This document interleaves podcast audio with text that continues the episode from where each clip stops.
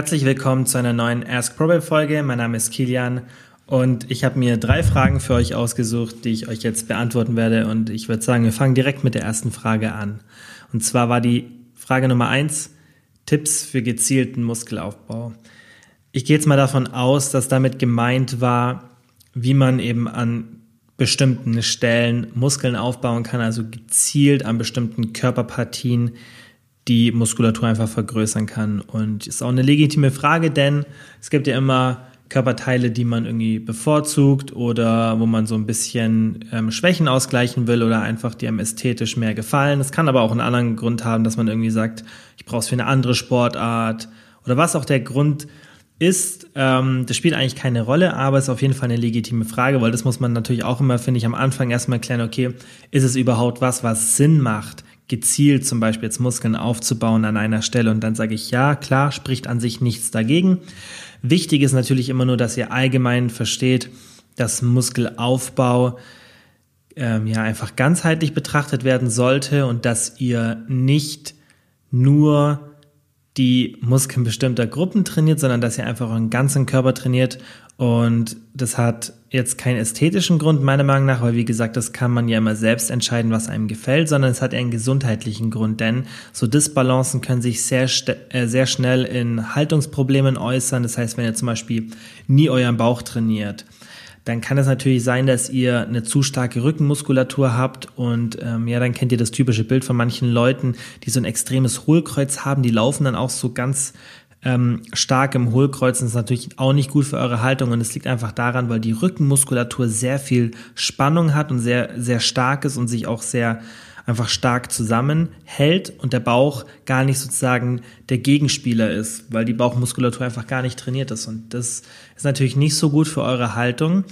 Und da wäre jetzt zum Beispiel ein Beispiel, ist natürlich auch nicht sinnvoll, wenn ihr zum Beispiel nur den Po-Muskel trainiert ähm, weil es ja meistens bei Frauen sehr starker Fokus ist, einfach aus ästhetischen Gründen und wie gesagt, ist ja auch verständlich und das kann jeder selbst entscheiden, aber das Problem ist, wenn man dann die vordere Oberschenkelmuskulatur komplett vergisst, dann ist es natürlich auch nicht so gut für eure Haltung, für euren Gang, denn es ist wichtig, dass man einfach den Körper ganzheitlich trainiert und dass man sowas dann nie aus den Augen verliert, also das vorab schon mal weil es, finde ich, zur Beantwortung der Frage natürlich dazugehört, dass ich auch ein bisschen so den kompletten, ähm, ja, einfach das Ganze drumherum erkläre. Und was natürlich dann auch ähm, wichtig ist, ist, okay, wie kriegt man es jetzt hin, dass man gezielt Muskeln aufbaut, weil wie gesagt, das ist legitim und das kann man machen. Und da sind einfach erstmal ähm, oder ist erstmal eine Grundfrage wichtig und zwar bin ich an dieser Stelle vielleicht genetisch nicht so gut ausgestattet, ähm, weil das dann natürlich oft der Grund ist, dass man gezielt dort Muskeln aufbauen möchte. Denn wenn ihr dort sehr gut genetisch ausgestattet wärt, dann würdet ihr vermutlich nicht so gezielt dort Muskeln aufbauen wollen, weil ihr schon eine gute Muskulatur durch das Training habt. Das muss natürlich nicht immer der Fall sein. Also es kann auch sein, dass man einfach diese Körperpartie noch nie wirklich so trainiert hat und gar nicht weiß, wo das genetische Potenzial liegt. Aber das kann man sich so ein bisschen erstmal die Frage stellen, okay, trainiere ich das jetzt schon ordentlich und auch ausreichend und passiert da einfach trotzdem nichts oder habe ich es einfach nur gar nicht richtig gemacht? Also das muss man immer differenziert betrachten. Das erste Szenario, wenn man jetzt sagt, okay, ich gebe mir wirklich Mühe, aber da passiert einfach nicht so viel, da gibt es leider keine so eine perfekte Lösung, die ihr jetzt von mir hören wollt, weil ihr dann vermutlich einfach genetisch da ein bisschen benachteiligt seid und die einzige Lösung ist dann wirklich, dass ihr noch härter daran arbeitet und noch mehr Fokus da reinsteckt. Es gibt leider keinen wirklichen Umweg. Natürlich auf jeden Fall mal schauen, ob ihr eine korrekte Übungsausführung habt und ob ihr auch wirklich den Muskel damit trefft. Vielleicht auch mal ein bisschen die Übungen dann tauschen, wenn ihr damit Probleme habt. Wenn ihr zum Beispiel sagt, okay, Hip Thrusts mache ich, aber ich schaff's einfach nicht, das im Po zu spüren, dann vielleicht für einen kurzen Zeitraum erstmal für, auf eine andere Übung wechseln. Ähm, und da erstmal so ein bisschen die Fehler suchen und wie gesagt natürlich dann auch noch mehr machen. Also ich persönlich zum Beispiel, ich habe ähm, immer in Anführungszeichen relativ schlechte Arme gehabt von der Genetik her. Also mein Bizeps, der hat immer, ist immer so ein bisschen hinterhergehangen beim Training. Und das Einzige, wie ich das lösen konnte, ähm, weil jetzt manchmal, wenn ich mit Leuten rede und das erzähle, die das gar nicht verstehen können, ähm, dass ich sage, das ist eine Schwachstelle, ist einfach, weil ich sehr, sehr hart daran gearbeitet habe. Also ich habe sehr, sehr viel trainiert. Ich habe halt den Fokus immer auf die Körperpartie gelegt. Ich habe sie zum Beispiel ein bisschen früher im Training gemacht als andere Körperpartien, damit einfach noch genug Kraft da ist und ähm, der Muskel einfach mit mehr Energie trainiert wird. Und ich habe ihn natürlich auch öfter trainiert und härter trainiert. Und sowas würde ich euch dann auch empfehlen. Also wenn ihr sagt, hey, ich mache da schon viel, aber es passiert einfach nicht so viel, dann würde ich euch empfehlen, macht einfach ein bisschen mehr da. Und ja, dann könnt ihr da auf jeden Fall noch was rausholen. Und ja, für den zweiten Part, wenn ihr jetzt sagt, hey, ich habe noch gar nicht wirklich viel dafür gemacht, also es ist eigentlich nicht meine Genetik, sondern ich fange vielleicht erst an oder möchte einfach allgemein mal wissen, ob das überhaupt geht, sage ich ja auf jeden Fall. Also ihr könnt natürlich gezielt Muskeln aufbauen, indem ihr einfach die Muskelgruppe trainiert. Also es ist relativ simpel und ich habe jetzt zwar ein bisschen ausgeholt und andere Sachen erzählt, aber die Antwort ist halt wirklich sehr simpel. Natürlich geht gezielter Muskelaufbau und Tipps habe ich jetzt eigentlich gerade gegeben. Ähm, ja, und dann würde ich euch einfach empfehlen, wendet es an, versucht mehr zu machen, wenn ihr seht, dass ihr alles richtig macht, das heißt, wenn die Technik passt und wenn ihr ja auch die, die, die richtigen Übungen und auch genug macht, ja, dann, ähm, dann müsst ihr einfach mehr machen, wenn, wenn das noch nicht reicht, weil wie gesagt, kann einfach sein, dass ihr genetisch an anderen Stellen sehr gut seid, aber genau an dieser Stelle eben nicht. Und da muss man einfach mehr machen. Ähm, da gibt es leider keine perfekte Übung, zum Beispiel für irgendwelche Muskeln, sondern man muss einfach für manche Sachen mehr machen, weil man einfach genetisch dann nicht so gut ausgestattet ist. Aber man kann dann auf jeden Fall dennoch diese Muskelgruppe voranbringen. Man muss halt einfach nur mehr Arbeit sozusagen aufbringen und dem muss man sich bewusst sein. Die nächste Frage war, nach dem Abnehmen Gewicht halten ohne Jojo-Effekt. Habe echt Angst vor dem Jojo-Effekt. Das ist ein sehr komplexes Thema und auch ein Thema, mit dem sehr, sehr viele kämpfen. Und da empfehle ich euch natürlich immer die ProBab App, weil das, was wir dort machen, empfehle ich euch auch so, wenn ihr jetzt die App nicht habt und einfach keinen Yo-Effekt haben wollt. Und es gibt nicht so viele Umwege, sondern das Einzige, was ihr wirklich machen könnt, ist nach der Diät nicht in alte Verhaltensmuster fallen. Das ist das Allerwichtigste, denn der Jojo-Effekt tritt meist dann auf, wenn man irgendeine komische Diät macht und sich an irgendwelche Ernährungspläne hält, aber das ganze Thema gar nicht versteht. Und dann ist die Diät vorbei und dann rutscht ihr wieder in alte Verhaltensmuster, weil ihr habt ja nicht mehr den Ernährungsplan, an den ihr euch während der Diät halten müsst. Und ja, dann ähm, rutscht ihr in diese alten Verhaltensmuster, dann geht es ganz, ganz schnell, dass ihr wieder auf dem alten Gewicht seid. Das ist kein magischer Effekt. Natürlich kommt ihr aus einer Diät mit einem etwas schlechteren Stoffwechsel. Das heißt, ihr habt einfach ja ein bisschen Gewicht verloren. Das heißt, der Körper trägt weniger Gewicht mit sich herum. Dadurch verbraucht ihr schon weniger. Ein paar Stoffwechselanpassungen, die temporär sind, die gehen wieder weg nach der Diät, sind aber am Ende der Diät noch vorhanden. Das heißt, ihr verbrennt allgemein einfach ein bisschen weniger Kalorien am Ende der Diät. Und dann ist natürlich auch die Gefahr höher, dass wenn ihr wieder auf euer altes Essensverhalten zurückkehrt, dass ihr dann wieder schnell Fett aufbaut und das ist dann dieser berühmte Jojo-Effekt. Und der Grund, wieso ich auch gesagt habe, wieso ich empfehle, die ProBab App zu nutzen oder eben das so zu machen, wie ich es euch jetzt gleich empfehle, wenn ihr die App nicht habt, ähm, ist eben, dass es wichtig ist, dass man versteht während der Diät, was man macht.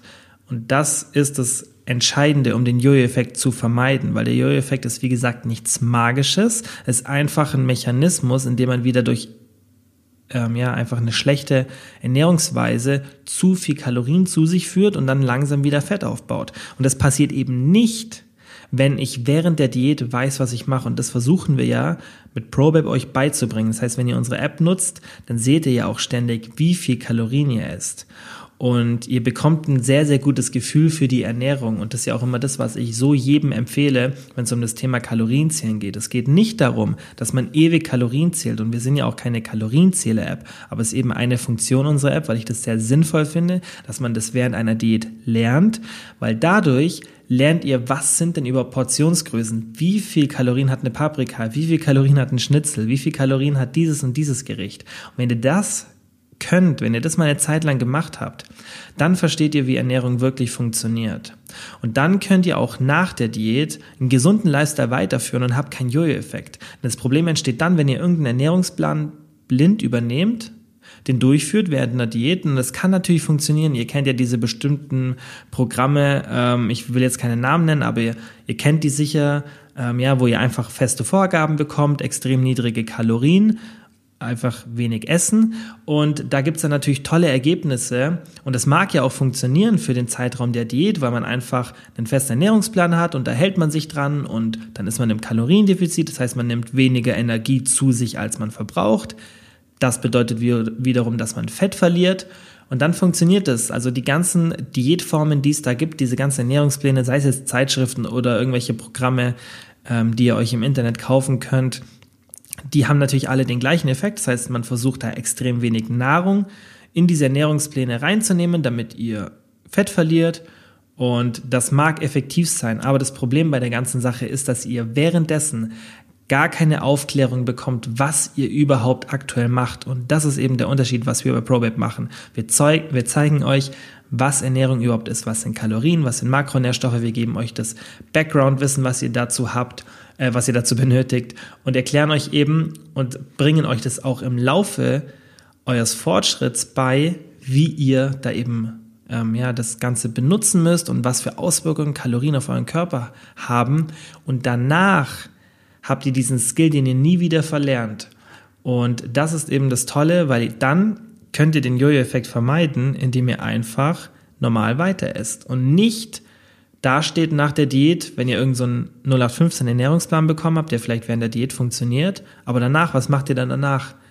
Wie ernährt ihr euch danach? Ihr habt gar keine Ahnung. Ihr habt einfach einen Ernährungsplan bekommen und keiner hat Lust, den ewig weiterzuführen. Ihr möchtet ja auch wieder auswärts essen gehen oder selber was kochen. Ähm, ihr möchtet mit Freunden unterwegs sein. Und das ist ja nicht was, was man auf Dauer macht. Und das weiß ja auch jeder, der sich so einen Ernährungsplan holt. Aber dann entsteht eben zu einer sehr hohen Wahrscheinlichkeit dieser Jojo-Effekt, weil man wieder in alte Ernährungsgewohnheiten zurückfällt. Das ist ja auch logisch, weil man nach der Diät genauso viel weiß wie davor. Klar, man weiß vielleicht so ein bisschen, wie man gesunde Rezepte zubereitet und so, aber das will man ja auch nicht ständig machen, aber man hat einfach gar keine Ahnung, wie, wie sich die Kalorien auf den Körper auswirken.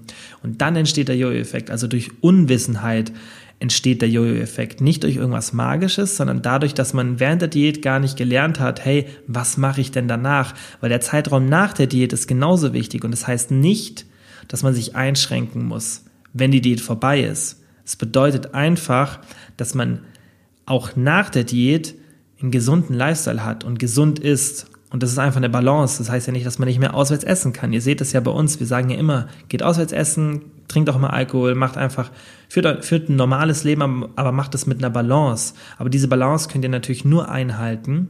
Ihr könnt nur intuitiv so essen, wenn ihr mal Kalorien gezählt habt und wenn ihr versteht, wie sich Kalorien auf den Körper auswirken. Und das ist eben ein ganz, ganz, ganz, ganz wichtiger Punkt, wenn man den Jojo-Effekt vermeiden will. Und was noch ein zweiter Punkt ist, was wir auch in der Probabe-App machen, ist, dass ihr, wenn ihr die Diät beendet, erstmal weiter euer Gewicht notiert und auch die Kalorien im Blick habt. Und das würde ich euch auch so empfehlen. Denn was ganz, ganz wichtig ist, ist, dass man trotzdem weiter das Gewicht dokumentiert und das Ganze unter Kontrolle behält. Denn natürlich kann es sein, dass das ganze Wiegen einen stresst, aber dann ist nicht das Wiegen das Problem, sondern es ist das Problem, wie man die Waage interpretiert. Und es ist wichtig, dass man eben objektiv an die Sache geht, auch wenn es nicht so leicht ist. Leicht ist, ich weiß das, aber hört euch dann vielleicht mal die Podcast-Folge über die Waage an. Ähm, den haben wir auch schon hochgeladen hier im Podcast, ähm, dass ihr das ganze Thema ein bisschen objektiver angehen könnt.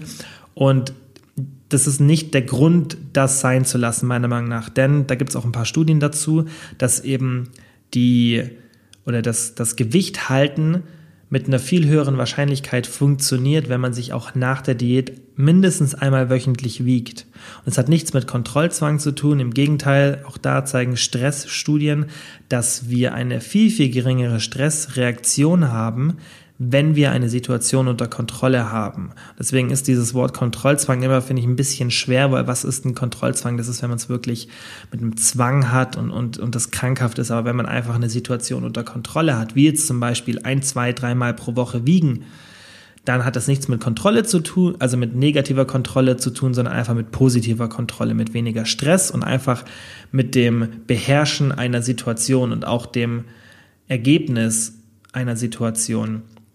Und wenn ihr euch dann nach der Diät regelmäßig wiegt, dann seht ihr sofort, wenn etwas nicht passt.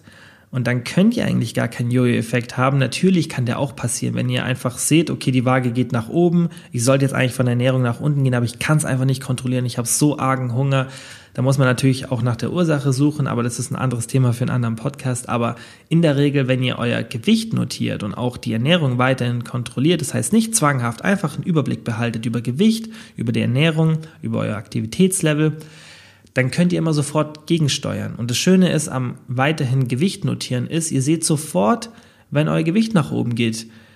Und dann könnt ihr sofort was machen. Dann wisst ihr, ah, okay, dann esse ich vielleicht doch aktuell ein bisschen mehr, als ich eigentlich essen sollte, um das Gewicht, was ich halten will, zu halten. Und das gleiche ist mit der Aktivität. Vielleicht bewegt ihr euch ein bisschen zu wenig. Und dann seht ihr, ah, okay, mein Gewicht verändert sich so und so. Und vielleicht sollte ich einfach jetzt ein bisschen weniger essen, vielleicht ein bisschen wieder mehr Gemüse essen und da vielleicht nicht ganz so oft auswärts essen oder dann ein anderes Gericht wählen, wenn ich auswärts essen bin oder soll ich vielleicht ein bisschen mehr Alltagsbewegung haben oder vielleicht doch eine Sporteinheit öfter pro Woche und solche Sachen könnt ihr dann eben machen, wenn ihr euer Gewicht beobachtet. Einfach weiter notieren und dann könnt ihr den Jojo-Effekt ziemlich gut im Griff behalten. Aber das aller, aller, allerwichtigste ist meiner Meinung nach, dass man eben während der Diät lernt, was die Nahrung mit dem Körper anstellt, was Nahrungsmengen oder wie sich Nahrungsmengen, besonders Kalorienmengen auf den Körper auswirken, besonders auf euren Körper, der ist ja einzigartig und jeder hat einen anderen Kalorienbedarf. Und wenn ihr das nicht lernt, dann ist es sehr, sehr schwierig, dass ihr nach der Diät keinen Jojo-Effekt habt. Natürlich kann man da versuchen, mit so ein paar Tricks irgendwie viel Gemüse mehr essen und, und bestimmte Lebensmittel auswählen. Aber die Frage ist halt, wie lange schafft man das und ähm, ja, ist es auch wirklich was, was man machen will? Und ich sage für mich zum Beispiel nein, weil ich will auch irgendwie mal eine Pizza essen oder mal ein Glas Wein trinken, ohne dass ich jetzt dann innerhalb von einem halben Jahr wieder ein paar Kilo zunehmen, sondern ich will einfach mein Gewicht halten, wenn ich jetzt zum Beispiel glücklich damit bin. Und das funktioniert eben gut, wenn ich die Kalorien der Sachen einfach einschätzen kann. Wenn ich so ungefähr weiß, okay, ich habe so und so viel heute gegessen, das heißt nicht, dass ich es für mein Leben lang notieren muss, aber dadurch, dass ich es mal notiert habe und meine Kalorien gezählt habe, weiß ich, wenn ich einen Tag verbracht habe, ah, okay, ich habe ungefähr so und so viel Kalorien gegessen und so kann man halt eben sehr, sehr gut sein Gewicht halten. Ich hoffe, das war verständlich, ähm, diese Frage erklärt, aber wie gesagt, das Wichtigste ist, dass ihr während der Diät versteht, was Kalorien mit dem Körper machen und dass ihr einfach danach die Kontrolle über die Situation behaltet. So, und die dritte und letzte Frage für heute war, wie oft sollte man am Tag essen, um Muskeln aufzubauen?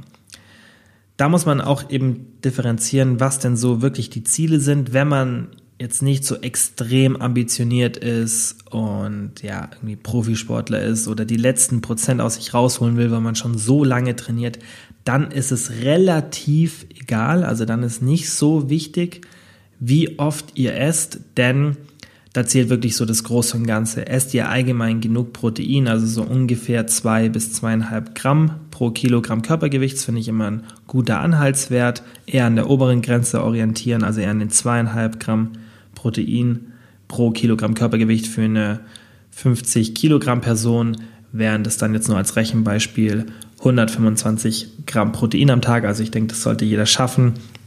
Und wenn man das so allgemein hat, dann hat man schon mal was sehr Gutes gemacht. Und wenn ihr das natürlich optimieren wollt, dann macht es Sinn, dass ihr mehrmals pro Tag das Protein zuführt. Denn die Muskelproteinsynthese, die hauptsächlich für den Muskelaufbau verantwortlich ist, die steigt immer nur bis zu einem bestimmten Proteinwert an. Das heißt, ab 20 bis 40 Gramm Protein pro Mahlzeit maximiert ihr diese Proteinsynthese.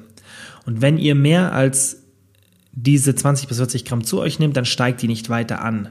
Und deswegen könnt ihr am meisten Potenzial ausschöpfen, wenn ihr diese Proteinsynthese eben mehrmals pro Tag anregt mit dieser Menge von 20 bis 40 Gramm. Das heißt, es ist ein bisschen sinnvoller, wenn ihr zum Beispiel in vier Mahlzeiten 25 Gramm Protein zu euch nehmt, als wenn ihr in einer Mahlzeit 100 Gramm Protein zu euch nehmt. Im Endeffekt habt ihr in beiden Szenarien 100 Gramm Protein zu euch genommen, aber im ersten Szenario, in dem vier Mahlzeiten mit jeweils 25 Gramm Protein, habt ihr eben eure Proteinsynthese mehrmals optimal stimuliert, im anderen Fall nur einmal optimal stimuliert.